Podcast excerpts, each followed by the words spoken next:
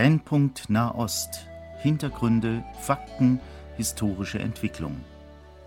Horst Marquardt im Gespräch mit Johannes Gerloff, Korrespondent des christlichen Medienverbundes KEP, Jerusalem.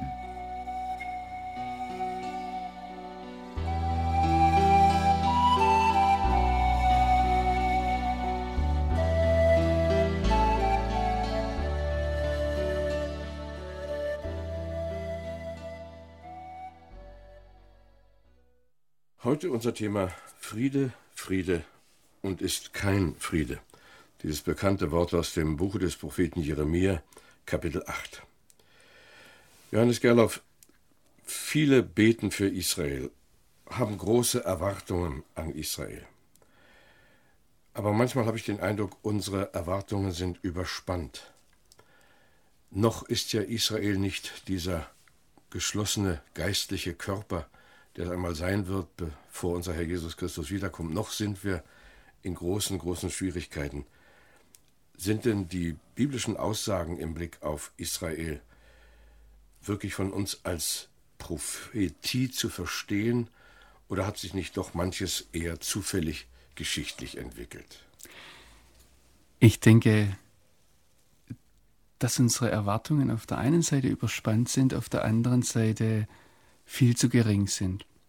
Überspannt sind sie da und das geht übrigens oftmals am biblischen Wort vorbei. Die Bibel ist unwahrscheinlich realistisch, wenn es darum geht, Israel zu beurteilen.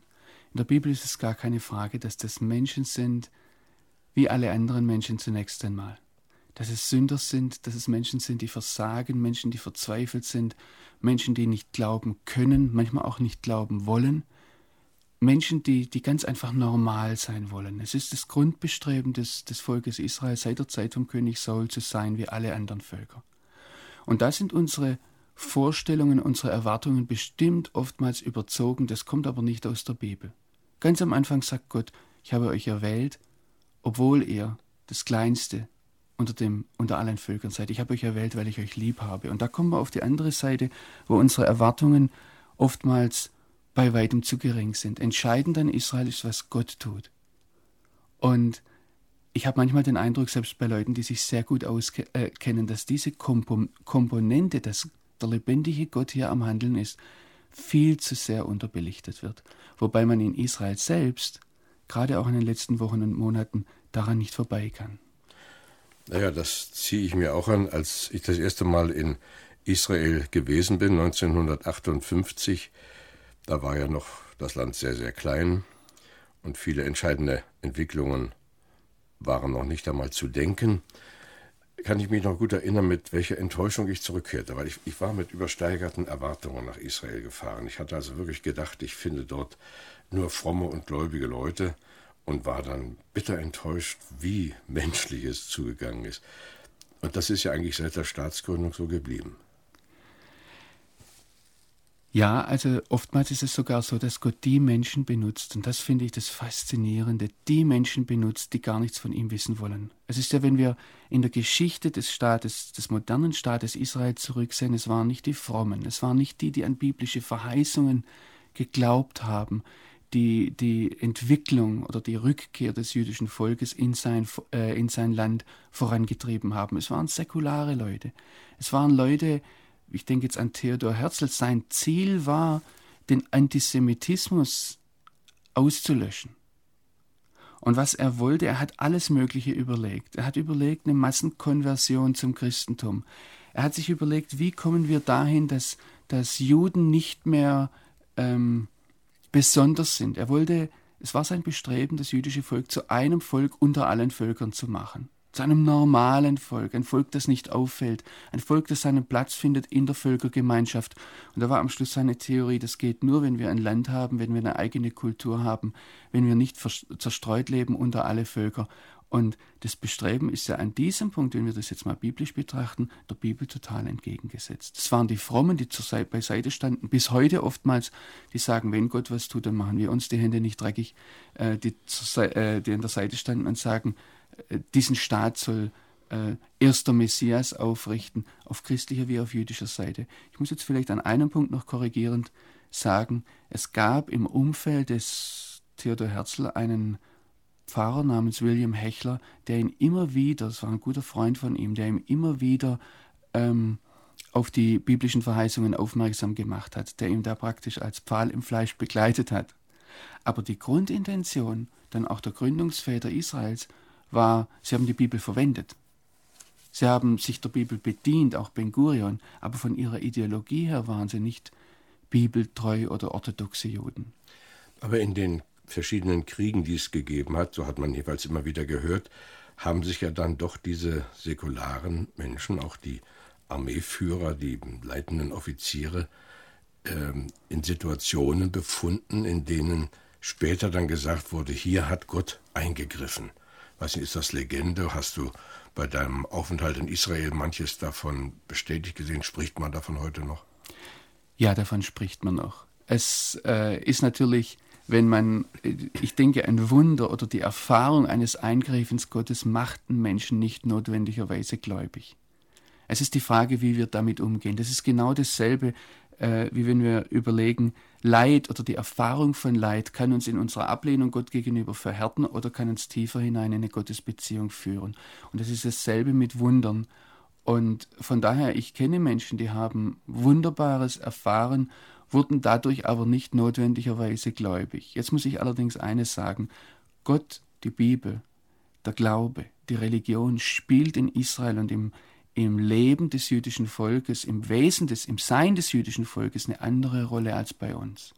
Und ich habe selbst bei Leuten den Eindruck, die ganz erklärt säkular sind, dass sie sich nicht davon trennen können. Ich persönlich erkläre mir das so, dass Gott sein Volk nicht loslässt. Ich denke da an ein Beispiel vor ein paar Jahren hat sich die äh, Meritz, also Abgeordnete, das ist eine Parlamentsabgeordnete, die, die links außen sehr säkular steht, die Shulamit Aloni, die bekannt ist für äh, manche antireligiösen Äußerungen, hat einmal äh, spontan und voller Wut in der Knesset gesagt, wir sollten Gott einmal eine Zeit lang in den Urlaub schicken und in der Zwischenzeit Frieden schließen.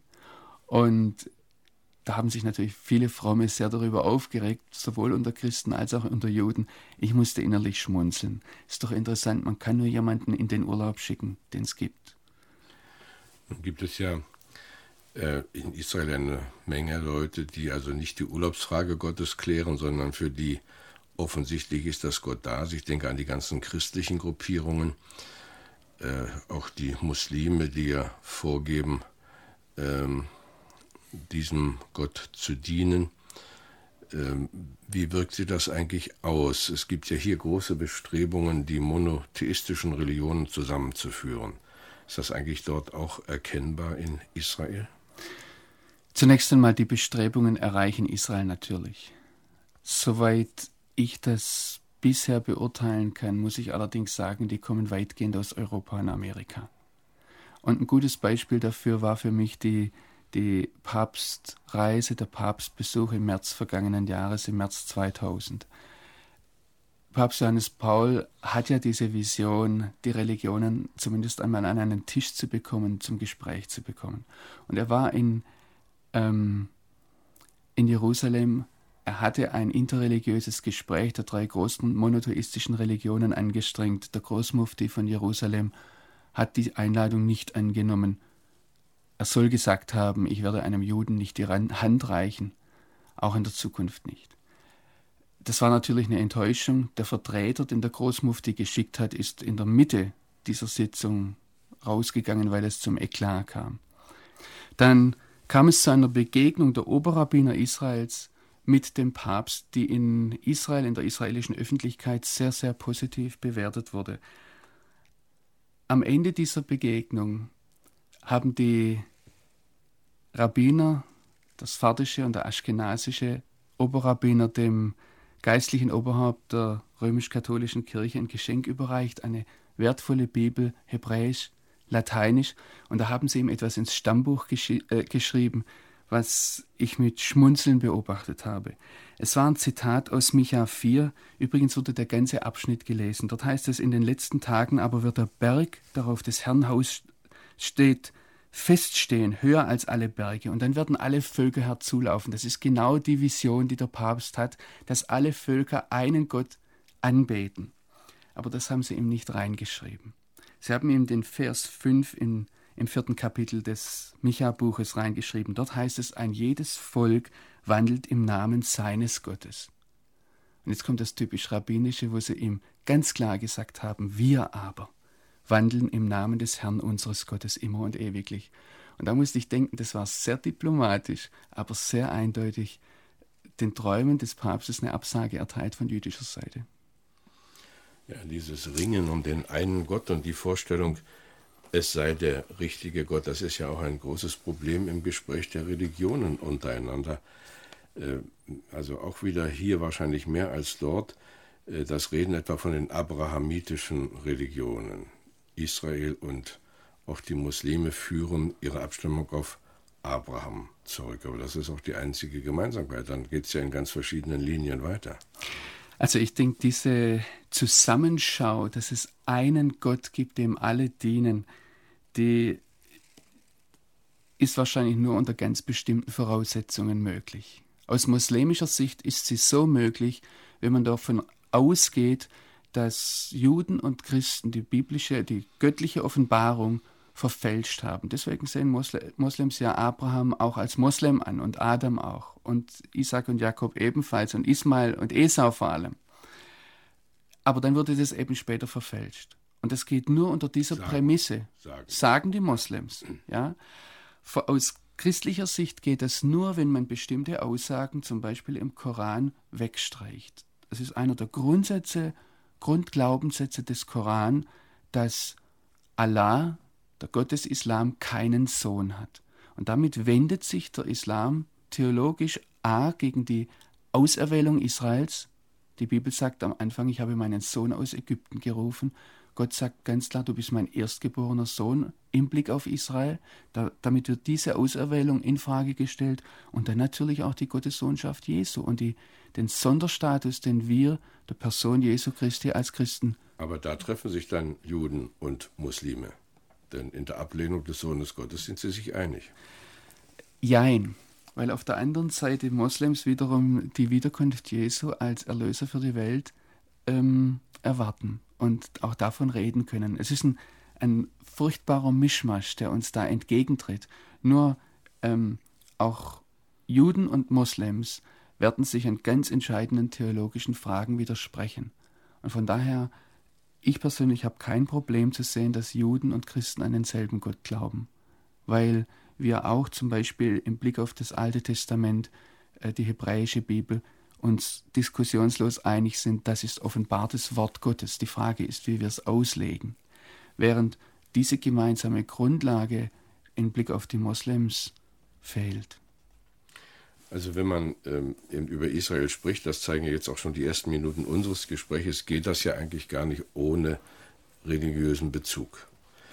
Äh, bist du Menschen in Israel begegnet, die erstaunt darüber sind, dass Politiker außerhalb Israels Politik machen wollen ohne religiösen Bezug? Also das, was die EU jetzt tut zum Beispiel oder auch das, was aus Deutschland äh, gesagt wird in Richtung Israel lässt ja nicht erkennen, dass verantwortliche Menschen die religiösen Grundlagen in Betracht ziehen.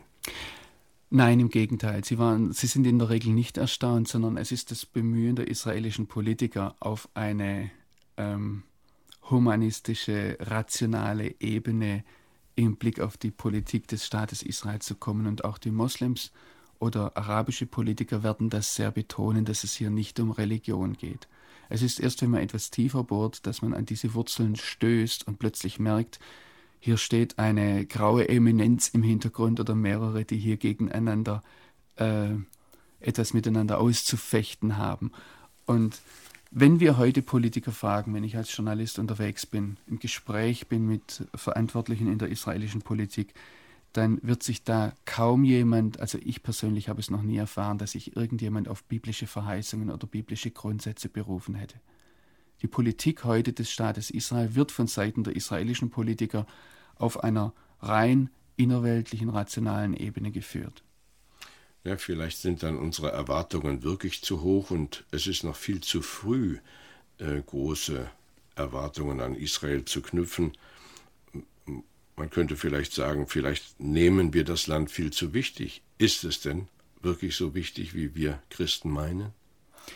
Ich würde sagen, es ist vielleicht sogar noch wichtiger, aber nicht deshalb, weil wir Erwartungen an Israel haben sollten, sondern wie vorhin schon gesagt, weil wir Erwartungen an das Handeln Gottes haben sollten. Und der entscheidende Punkt ist eben Gottes Erwählung, Gottes Handeln, Gottes Rückführung des Volkes Israel in sein Land. Wenn wir mit Juden sprechen, das ist eine verschwindende Minderheit, die das Verlangen hat, nach Israel zurückzukehren.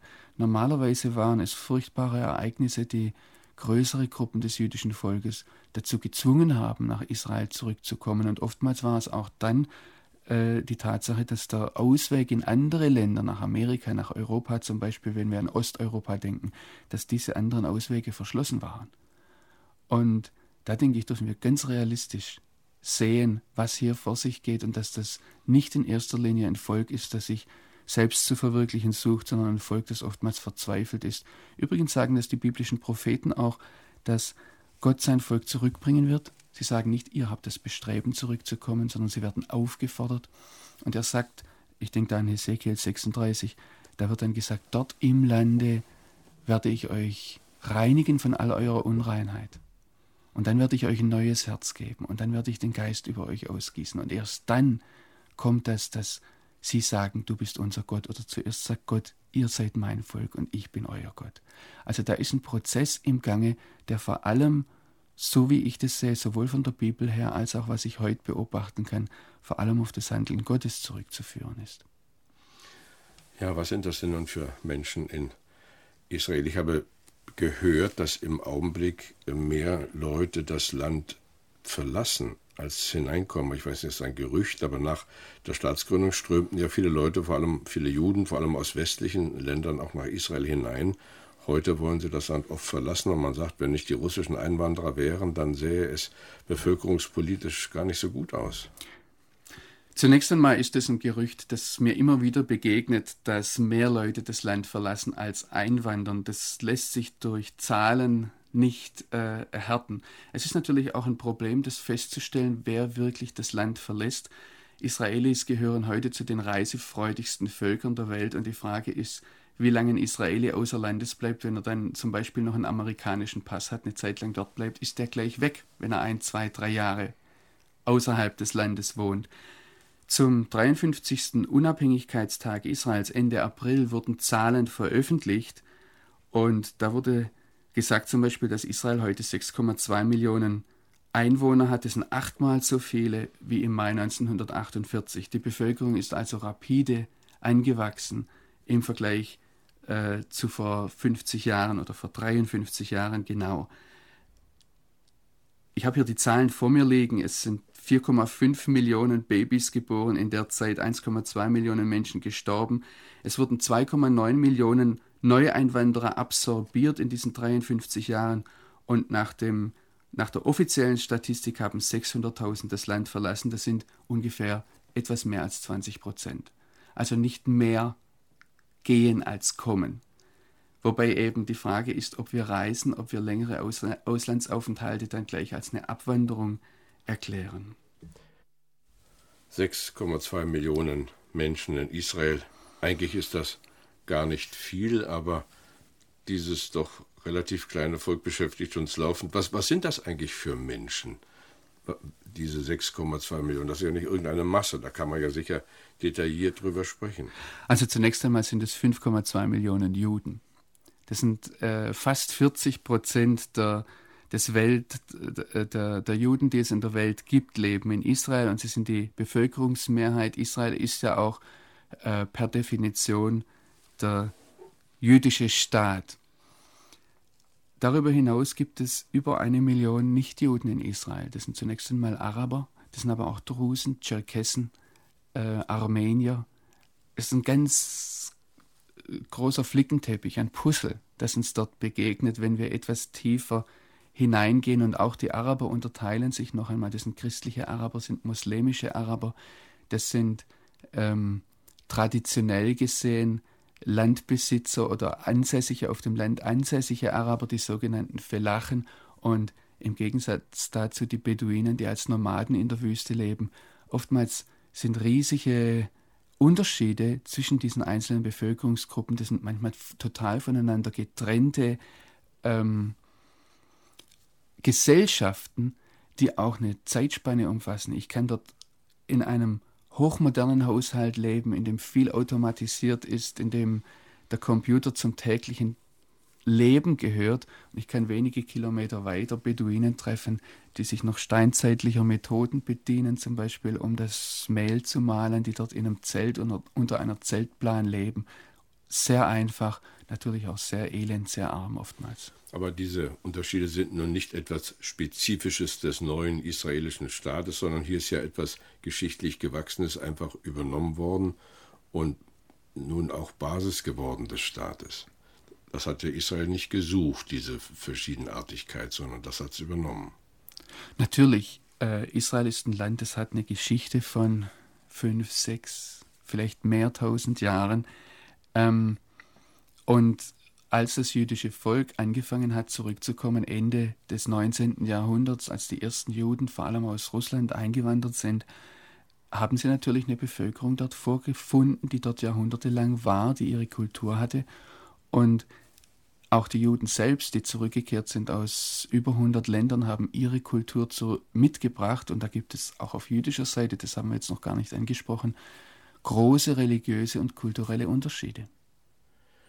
Ja, wie leben denn diese verschiedenen religiösen Gruppen nun zusammen? Das ist ja äh, ein, ein Gemisch, da muss man sich eigentlich eher wundern, dass es nicht noch mehr Zusammenstöße gibt. Also in der Tat, wenn man Jerusalem vergleicht, wenn man Israel vergleicht mit anderen gemischt kulturellen Zentren, dann ist Jerusalem, Jerusalem, die Stadt des Friedens, in der Tat heute schon eine der friedlichsten Städte statistisch gesehen weltweit. Kannst du noch ein bisschen mehr sagen über die Unterschiedlichkeit, diese, besonders ja auch, wir sagen zum Beispiel Christen in Israel, aber das, das ist ja eigentlich auch nur pauschal. Also die größte Gruppe in Israel, äh, die größte Gruppe der arabischen Christen in Israel sind die griechisch-katholischen. Sie sind äh, nicht so sehr in Erscheinung, die, die sogenannten Melkiten.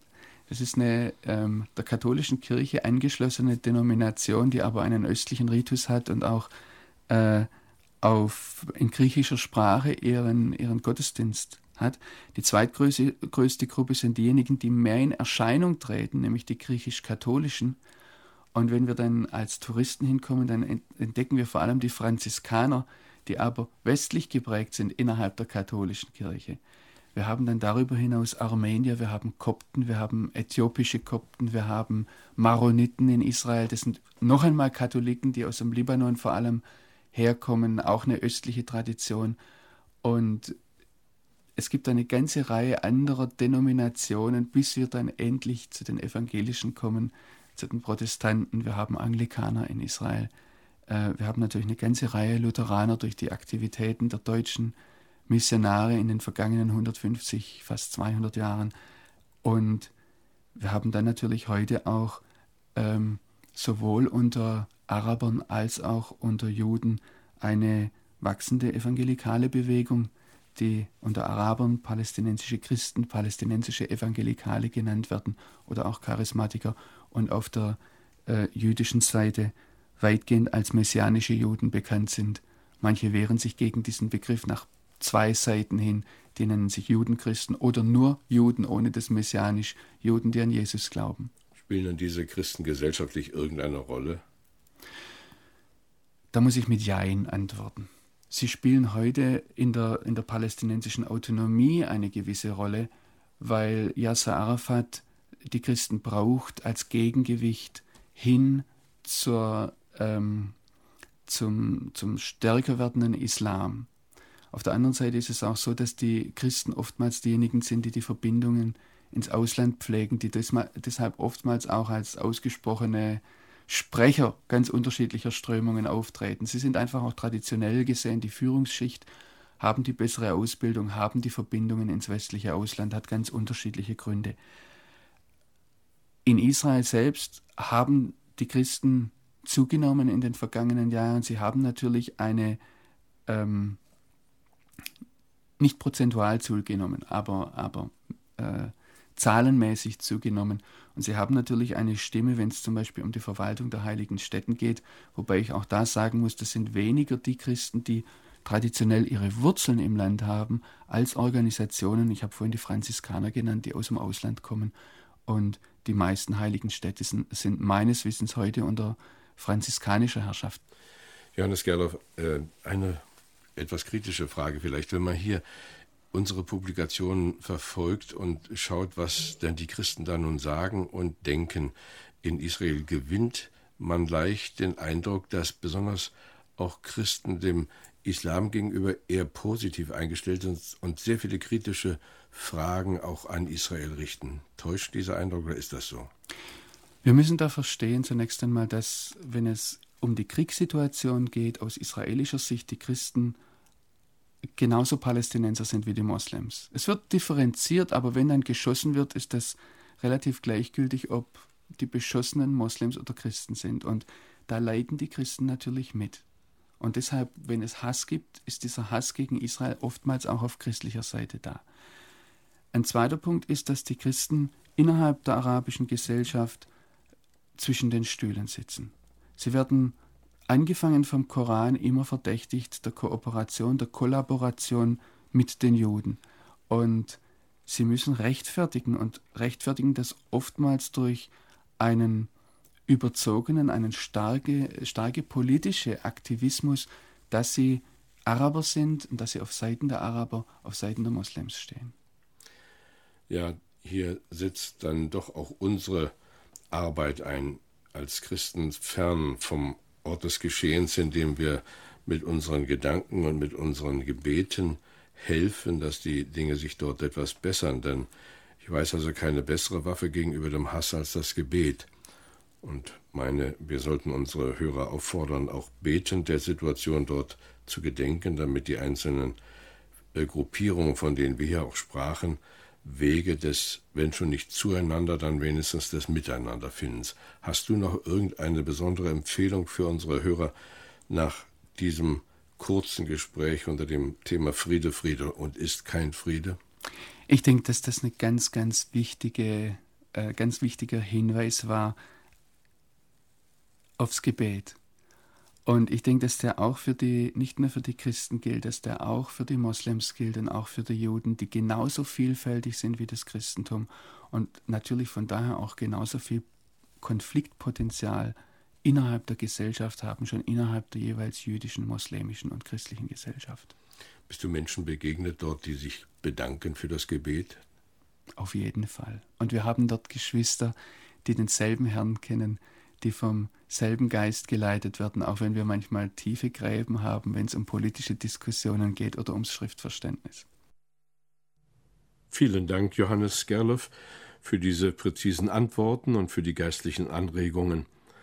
Liebe Hörerinnen und Hörer, in dieser Sendung des Evangeliumsrundfunks hörten Sie Johannes Gerloff aus Jerusalem, den Korrespondenten des christlichen Medienverbundes KEP. Die Fragen stellte Horst Marquardt, der sich jetzt auch von Ihnen verabschiedet.